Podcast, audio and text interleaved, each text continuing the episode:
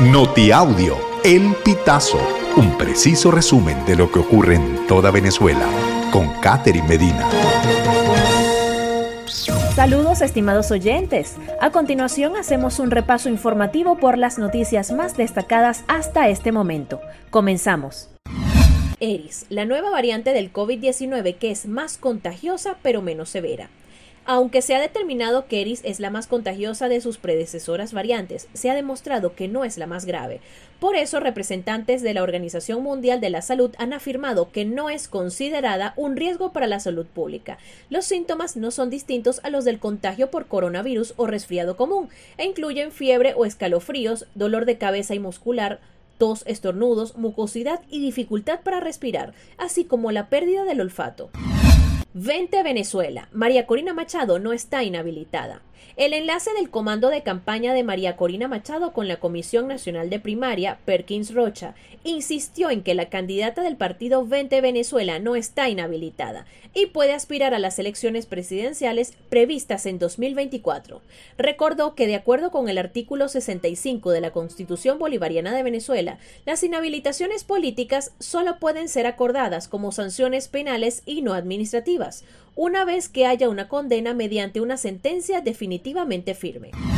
Irregularidades en lapsos y procedimientos marcan la gestión del Comité de Postulaciones Electorales. En una carta dirigida al Comité de Postulaciones Electorales, la ONG Súmate advirtió que la instancia parlamentaria omitió y solapó actividades establecidas en la Ley Orgánica del Poder Electoral, que deben realizarse en lapsos diferentes en el proceso de elección de los candidatos postulados a rectores del CNE, por los diferentes sectores de la sociedad que deben integrar el directorio del CNE. Caraqueños reportan presencia de orugas venenosas. ¿Qué dicen los expertos? La presidenta de la Sociedad Venezolana de Infectología, Patricia Valenzuela, recomendó a los ciudadanos mantener la calma ante la información difundida en redes sociales sobre la presencia de un gusano venenoso en el país. Sin embargo, para evitar riesgos, pidió educar a las personas sobre estas orugas, especialmente a los niños y niñas que son los más expuestos a entrar en contacto con cualquier insecto. En Mérida, representante de la gobernación atribuye los apagones al cambio climático.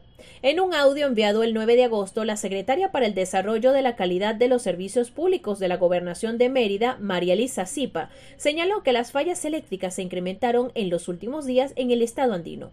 Las comunidades pasan seis horas sin el servicio y los apagones pueden repetirse hasta dos veces al día. Hemos tenido afectaciones eléctricas en los cinco ejes territoriales de Mérida en los últimos días. Han incrementado producto del cambio climático, las olas de calor en el suroeste del país y se ha generado mayor consumo en algunos municipios del estado, expresó en el audio. Estimados oyentes, este ha sido el panorama informativo hasta esta hora. Narró para ustedes Catherine Medina. Estas informaciones puedes ampliarlas en nuestra página web elpitazo.net. También recibimos tus denuncias vía SMS o WhatsApp a través del 0414 230 2934.